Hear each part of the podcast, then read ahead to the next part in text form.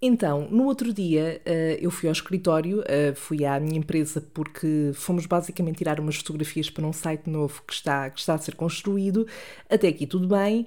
Uh, a questão é que sempre que eu vou para o escritório trabalhar, eu acordo muito cedo. Aliás, para mim é muito cedo acordar às seis e tal da manhã. se calhar para outras pessoas não é, porque a essa hora já foram fazer mil coisas, já foram treinar, já foram correr antes de trabalhar. Eu respeito e admiro muito isso, mas eu não estou nessa fase da minha vida. Se é que algum dia vou estar, gostava, porque eu sinto que as pessoas que fazem isso são pessoas que estão bem na vida, sabes? Mas eu sinto que ainda estou um bocadinho longe desse, desse patamar. Bom, uh, e portanto, como acordo mais cedo, normalmente também uh, ando assim um bocadinho numa correria para sair de casa e foi o que aconteceu especialmente nesse dia. Portanto, eu estava com, com alguma pressa e o que aconteceu foi que eu vesti as calças do avesso e só reparei quando estava a caminho nos transportes. Uh, em minha defesa, ok, estamos a falar de umas calças que não são, não são calças de ganga, são umas calças de tecido com um padrão às bolinhas uh, e não são as calças mais óbvias uh, ou mais fáceis de perceber qual é que é a parte da frente e qual é que é a parte de trás não é que seja difícil perceber, mas era muito cedo, eu vesti-me à pressa e de facto só quando estava a caminho, uh, lá está nos transportes, é que a certa altura, quando fui para pôr as mãos nos bolsos, percebi que os bolsos estavam uh, da parte, na parte de trás, quando deviam estar na parte da frente. Portanto, quando eu digo que vesti as calças do avesso, foi eu vesti basicamente a parte uh, de trás na parte da frente. Não sei se estou a ser muito, muito explícita uh, ou, ou, ou se me estou a explicar bem, na verdade. Mas pronto, o pior ainda foi que eu, quando cheguei ao escritório, a primeira coisa que fiz, naturalmente, foi ir à casa de banho para vestir as calças corretamente. E eu não sei como, eu não sei explicar o que é que aconteceu, mas eu voltei a vestir as calças mal. Eu consegui fazer isso de alguma forma. A minha sorte é que ainda não estava ninguém no escritório, estava só eu e uma colega que, que eu tinha encontrado nos transportes, portanto não tive que passar por essa humilhação, um, só mesmo à frente dela, mas foi tranquilo. E, e, pronto, se isto foi o início de um dia que foi muito caótico. E yeah, sem dúvida.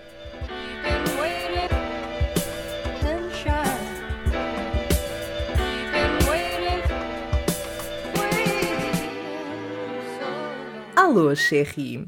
Eu quero começar só por deixar aqui nota de que é muito provável que notes que a minha voz está meio anasalada e isso é porque eu estou um bocadinho constipada, mas eu não queria deixar de gravar, portanto é o que temos. Uh, espero que não seja muito incomodativo, uh, nem muito insuportável ouvir a minha voz desta forma ao longo destes dos próximos minutos.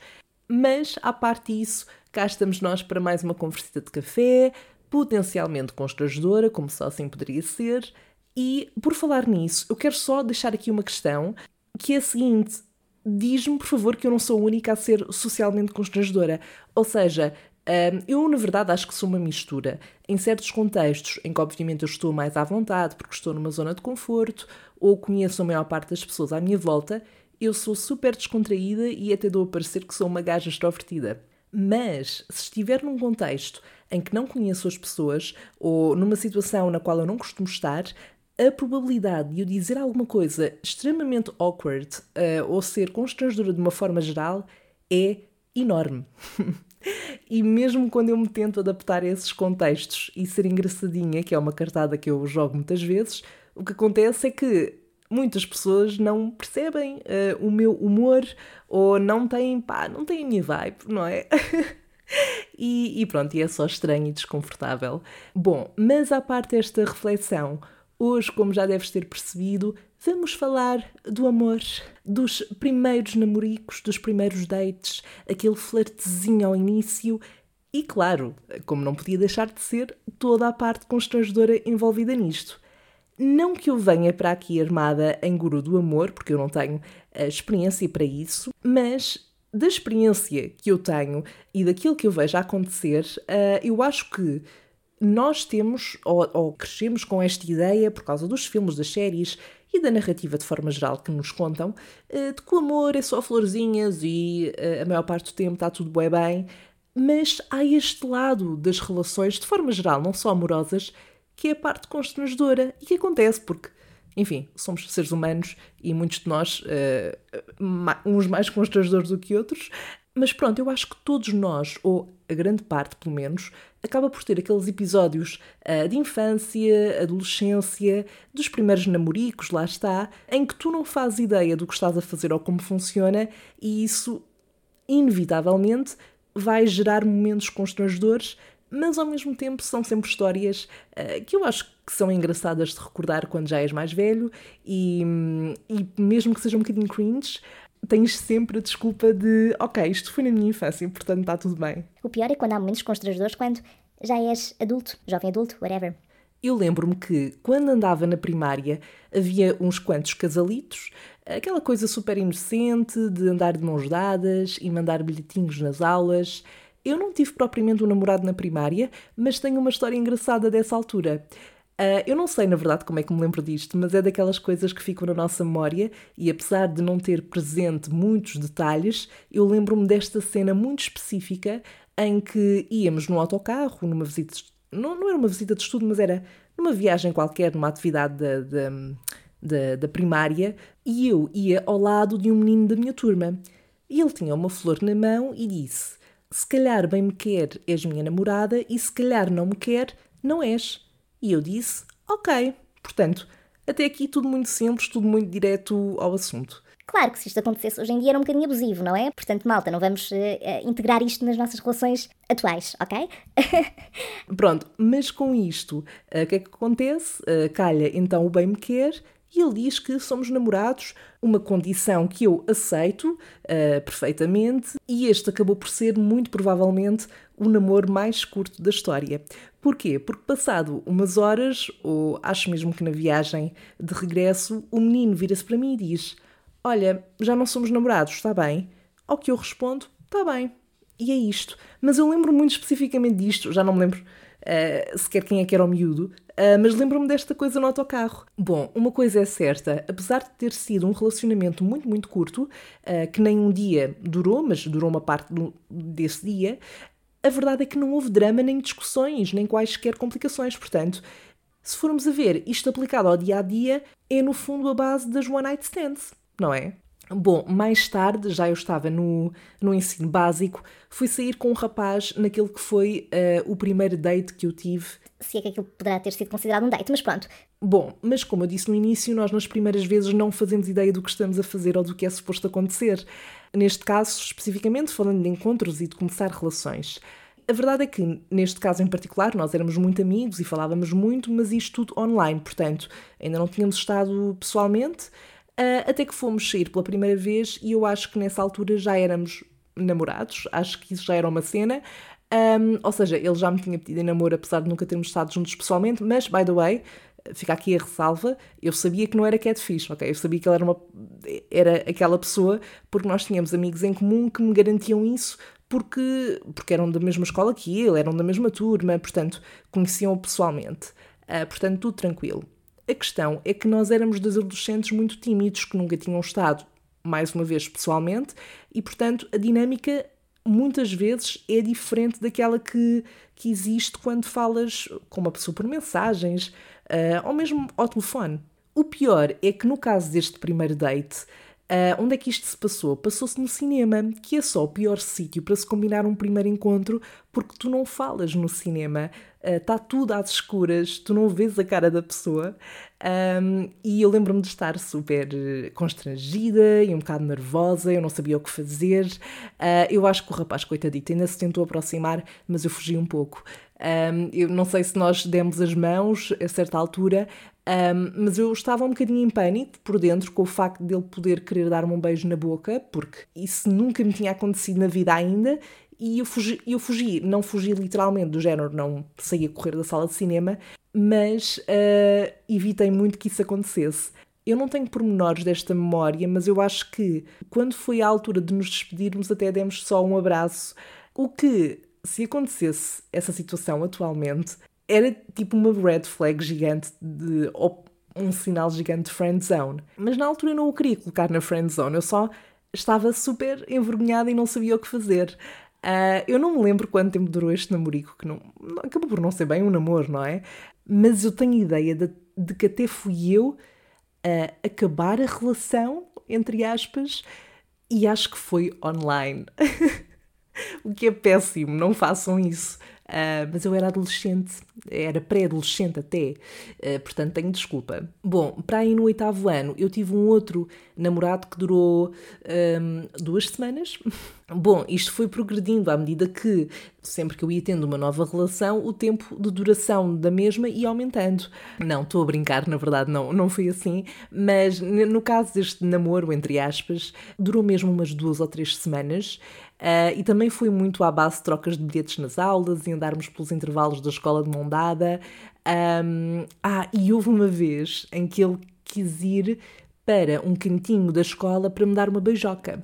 Mas, Sherry, again, eu fui, mas estava tão naquela de eu não sei como é que isto se faz, que eu preferia andar só de mãos dadas na escola e pronto. Então ele tentou, o moço tentou bué, tentou bué, ah, mas eu não quis. E pronto, passado pouco tempo foi o fim da nossa história.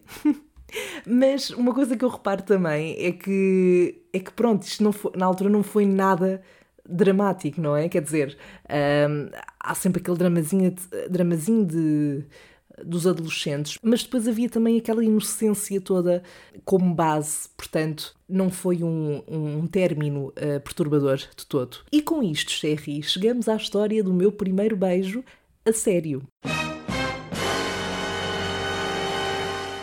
Portanto, aquele beijo que não era um bate-chapas.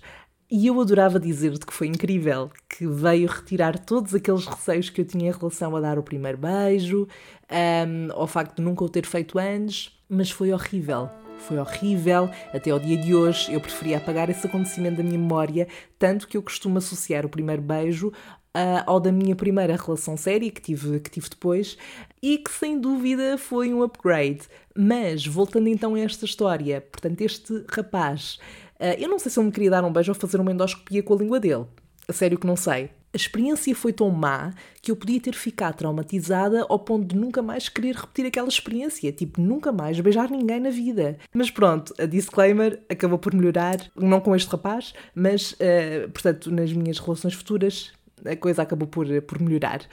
Um, é que eu mal tinha dado ainda beijo na boca e este moço decidiu invadir a minha boca completamente, com a sua língua. Epá, desculpem, isto está a ser muito visual, mas é o que é. É o que é. E eu tenho a certeza que muitos de vocês desse lado têm uma experiência semelhante. O pior é que, como eu não tinha nenhuma referência na altura, porque foi literalmente a primeira vez que tinha acontecido, eu cheguei a pensar: Credo, será que é sempre assim? É que se for eu não quero. Será que o problema é meu, de, de não gostar disto? Mas não, definitivamente o problema não é meu, não era meu. Um, e como disse, depois foi melhorando. Eu lembro-me que quando tive, lá está, a minha relação assim, mais a sério, na altura em que nós demos o primeiro beijo, The Real Deal, um, eu ia super a medo por causa dessa experiência anterior, uh, mas algo que ajudou muito foi o facto de eu estar muito à vontade com esta pessoa e de ter confiança, porque éramos muito amigos, e portanto foi quase, foi quase como se ele fosse um professor, de certa forma. Uh, atenção, nós tínhamos a mesma idade, mas ele já tinha tido outras experiências e, portanto, ele não me esteve a fazer um tutorial nem explicar passo a passo, Uh, mas a parte boa foi que eu nunca senti aquela pressão uh, de oh meu Deus, não posso fazer nada de mal, e ele nunca me fez sentir que eu estava a fazer tudo mal. Portanto, um, depois ao longo da relação, que ainda durou um tempinho, deu para ir praticando e a pessoa lá está, foi fazendo o seu upgrade, não é? Uau, eu sinto que estou há bem tempo a falar do meu primeiro beijo. Eu achei que isto ia ser uma coisa que ia durar para aí 30 segundos a contar, mas eu desenvolvi bué, não sei se foi demasiado visual, mais uma vez, desculpa. Pronto, relativamente a dates e, uh, nomeadamente, primeiros dates. Eu não tive propriamente muitos, mas o que eu sinto em relação àqueles que tive é que os primeiros dates tendem a ser muito constrangedores, eh, na maior parte dos casos, e, sobretudo, nos casos em que não estivemos ainda com a pessoa presencialmente e, portanto, a probabilidade de, da dinâmica pessoalmente não corresponder àquela que parecia haver uh, nos outros contextos, nomeadamente por mensagens, por telefone, fosse o que fosse, é grande. Por exemplo, no Tinder, o que acontece por vezes é que a pessoa até pode ter uma conversa interessante com outra por mensagens e depois, quando está presencialmente, parece que não há assunto, parece que não há ali qualquer tipo de vibe, de química, de dinâmica, e isso já me aconteceu. E o que é que tu fazes nestas alturas? É que eu, no meu caso, tento arranjar ali tema de conversa, vou fazendo perguntas, vou tentando puxar. Isso, por vezes, pode dar origem a que eu diga uma coisa uh, ou outra para ser engraçada e que não cole muito bem ou que a outra pessoa não perceba. Uh, e pode ficar um bocadinho constrangedor, mas eu tento. Uh, e portanto, o que acontece é que se a outra pessoa não contribuir, fica só esquisito. Também nunca cheguei a fugir de um date, porque nunca cheguei a esse ponto. Por exemplo, há uns tempos um amigo meu foi a um date e combinou comigo para eu lhe ligar a uma certa hora e se ele não atendesse era porque estava a correr bem, mas se ele atendesse, no fundo, era para fingirmos ali uma situação de emergência e ele ter um pretexto para sair daquela situação. Pronto, ele não atendeu, portanto, à partida correu bem. Eu, no meu caso, nunca fiz isso. Já ponderei uh, preparar um plano desses, mas nunca cheguei a aplicar. Mas uh, confesso, e vou ser aqui verdadeira, obviamente, já dei ghost. Já dei ghost. Eu sei que não é bonito. eu sei que não é bonito, mas é pá, assim como eu já dei uh, ghost, porque não, não, havia, não havia ali sumo para puxar, não é? Não havia ali mais nada por onde pegar também a mim já me deram ghost. And that's okay. Ninguém deve nada a ninguém, a menos que já tenha ali existido qualquer coisa em que haja sentimentos à mistura. Aí não, aí é diferente, não é? Mas agora, se as pessoas estavam a conhecer-se e aquilo só não, não estava a resultar, eu acho que é normal. Mas bom, isto sou eu que não percebo nada disto. Entretanto, em conversa com uma amiga minha no outro dia, Uh, estávamos a falar do assunto e ela acabou por partilhar comigo algumas histórias pelas quais já passou, em termos de primeiros namoricos, dates uh, e aventuras relacionadas com este universo. E eu perguntei-lhe se ela não se importava que eu partilhasse aqui neste episódio. E ela, como é uma ganda gaja e uma ganda mana, uh, disse que não se importava e, portanto, eu agora vou deixar-te aqui com esta partilha por parte da minha cara amiga Catarina.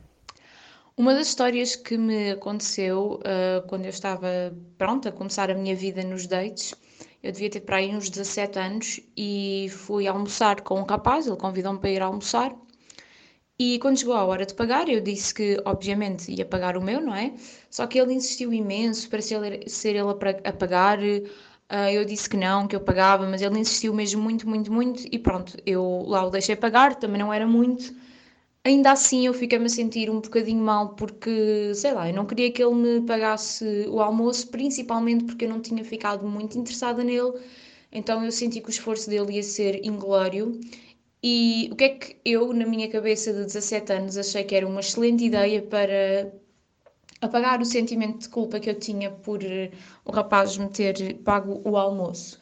Decidi uh, marcar um segundo almoço com ele para desta vez ser eu a pagar e pagar o almoço dos dois, claro, uh, para ficarmos quites. O que é que acontece? Obviamente que o rapaz, na cabeça dele, pensou: se ela está a marcar um segundo almoço comigo, é porque está interessada em mim, não é? Porque gostou do primeiro, quis repetir e podemos, isto pode dar em alguma coisa. Mas não, eu não estava interessada, eu só queria mesmo pagar-lhe o almoço para a dívida ficar paga e eu não ter de me preocupar mais com isso. Um, e pronto, depois ele eventualmente veio falar comigo outra vez, a tentar marcar um terceiro encontro, a tentar ver no que é que aquilo havia de dar. Eu sempre a tentar recusar, e há um dia que ele é muito direto comigo e me diz assim: Então, Catarina, um, vieste sair outra vez comigo, queres ou não queres? Tipo, quando é que nos voltamos a ver? E eu, sem saber ao certo o que responder e sem querer responder-lhe diretamente, pá, não te quero ver mais Respondi-lhe: voltamos-nos a ver no juízo final. Eu não sei porque é que disse isto, mas pronto. Escusado será dizer que o rapaz ficou ofendido e que pronto, nunca mais nos encontramos. Bom, em relação a esta história, um, eu acho que, mesmo que não com esse propósito, se calhar, mas acabaste por ter aí um bom gancho para, para pronto, cortar, cortar aí uma, uma coisa que não tinha pernas para avançar e, e pronto, foi pena o, o moço ter ficado ofendido, mas, mas eu gostei, eu gostei de, do vemos no, vemos no juízo final. Gostei, gostei disso. Provavelmente será uma deixa que poderei vir a aplicar se estiver numa situação semelhante. Bom, a Catarina acabou por partilhar comigo um outro episódio em que conta o seguinte. Outra situação é a minha situação pá, do meu primeiro beijo. Eu tinha 12 anos, entrou um rapaz que eu achava muito giro na escola, ele era assim um bocadinho mais sabido do que eu, tinha um bocadinho mais de experiência. E ele, para já, perguntou-me: Queres curtir? E eu, para já, esta expressão para mim é super morangos com açúcar de 2007. Uh, e vamos ter noção de que eu uh, o pus a pensar. Portanto, eu fiquei uns dias a pensar se queria ou não curtir com ele, porque isto tinha uma pergunta e exigia uma resposta do meu lado. Não era uma coisa natural, era tipo inquérito das finanças: quer curtir? E depois eu tinha de pôr a opção A ou B. Não havia um papel, mas uh, pronto. E eu, pronto, depois acabei de dizer, por dizer que sim, uh, e ele, pá, um dia estávamos na escola e ele agarrou-me à frente de pais, professores, uh, pessoas, uh, bem, aquilo era um momento inusitado, e espetou-me um beijo na boca, aquilo foi super constrangedor, ficou um fio de baba entre nós os dois, só para não falar que, pá, nós, eu, eu não conhecia o conceito de linguado nessa altura, eu acho que ele também não, então, só depois de estar com outros rapazes, portanto, só com esse rapaz nós nunca descobrimos isso, se calhar ele descobriu entretanto, não sei, mas os nossos beijos eram sempre, portanto, as nossas línguas, não era aquela coisa do toca afasta, hein? não, era máquina de lavar, portanto, as nossas línguas, nós espetávamos as línguas e aquilo rodava uma na outra como se estivéssemos numa máquina de lavar. Na altura eu não achei aquilo muito fixe, só que eu também não sabia bem o que, é que era suposto eu fazer. Então o meu primeiro beijo, ou, ou melhor, os meus primeiros beijos, vários com esse rapaz, foram todos péssimos, máquina de lavar com fios de baba e, e, e outras coisas que tais que, que, que, que pronto, que, que implica quando damos um beijo de máquina de lavar.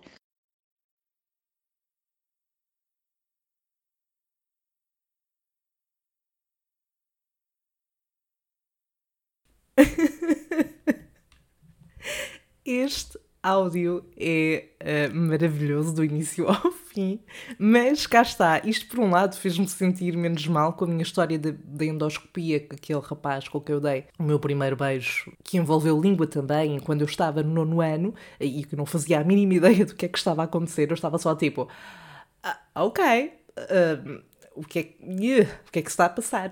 Portanto, ouvir isto fez-me sentir menos, uh, menos sozinha.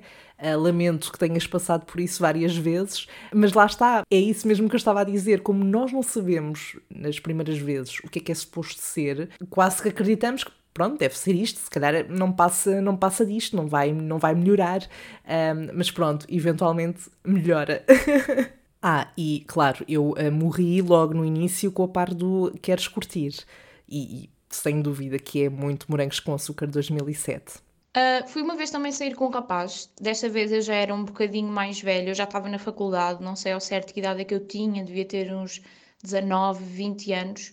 Um, nós conhecemos no Tinder e fomos sair, foi o primeiro encontro do Tinder que eu tive na minha vida. Pronto, o rapaz parecia-me bastante interessante pelas conversas, mas o que é certo é que ele depois não era nada interessante, a conversa estava a ser terrível não estávamos a desenvolver conversa, eu fazia perguntas, mas ele não fazia perguntas, aquilo não estava a chipar. E entretanto, uh, alguém me ligou e ele disse: Epá, olha, uh, eu tenho de ir. E eu tenho super a sensação que ele pediu a um amigo: por favor, liga-me, isto está a ser horrível. Eu não quero estar a falar com esta gaja, portanto, deixa-me inventar que tenho uma emergência. Eu acho que ele fez isso comigo, tenho quase certeza que ele fez isso.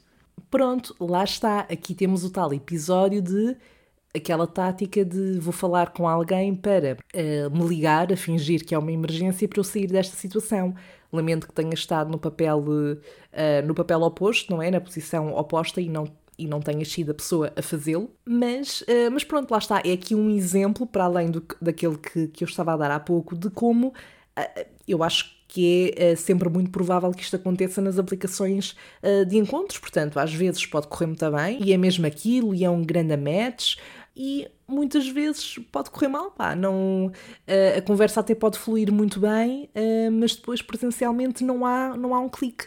E portanto, se estás a ouvir isto e achas que uh, os teus dates no Tinder ou seja como for, nunca correm bem e podes estar a questionar se o problema é teu, não é. Isto as pessoas ou chipa ou não chipa. E muitas vezes não, não, pronto, não há o clique. Bom, Sherry, ah, e antes de mais, Catarina, minha querida, muito obrigada uh, pela, tua, pela tua partilha para o teu, e pelo teu contributo aqui para, para este episódio e para o podcast. Sherry, quanto a nós, é tudo por agora. Nós voltamos a encontrar-nos no próximo episódio para mais uma conversa de café.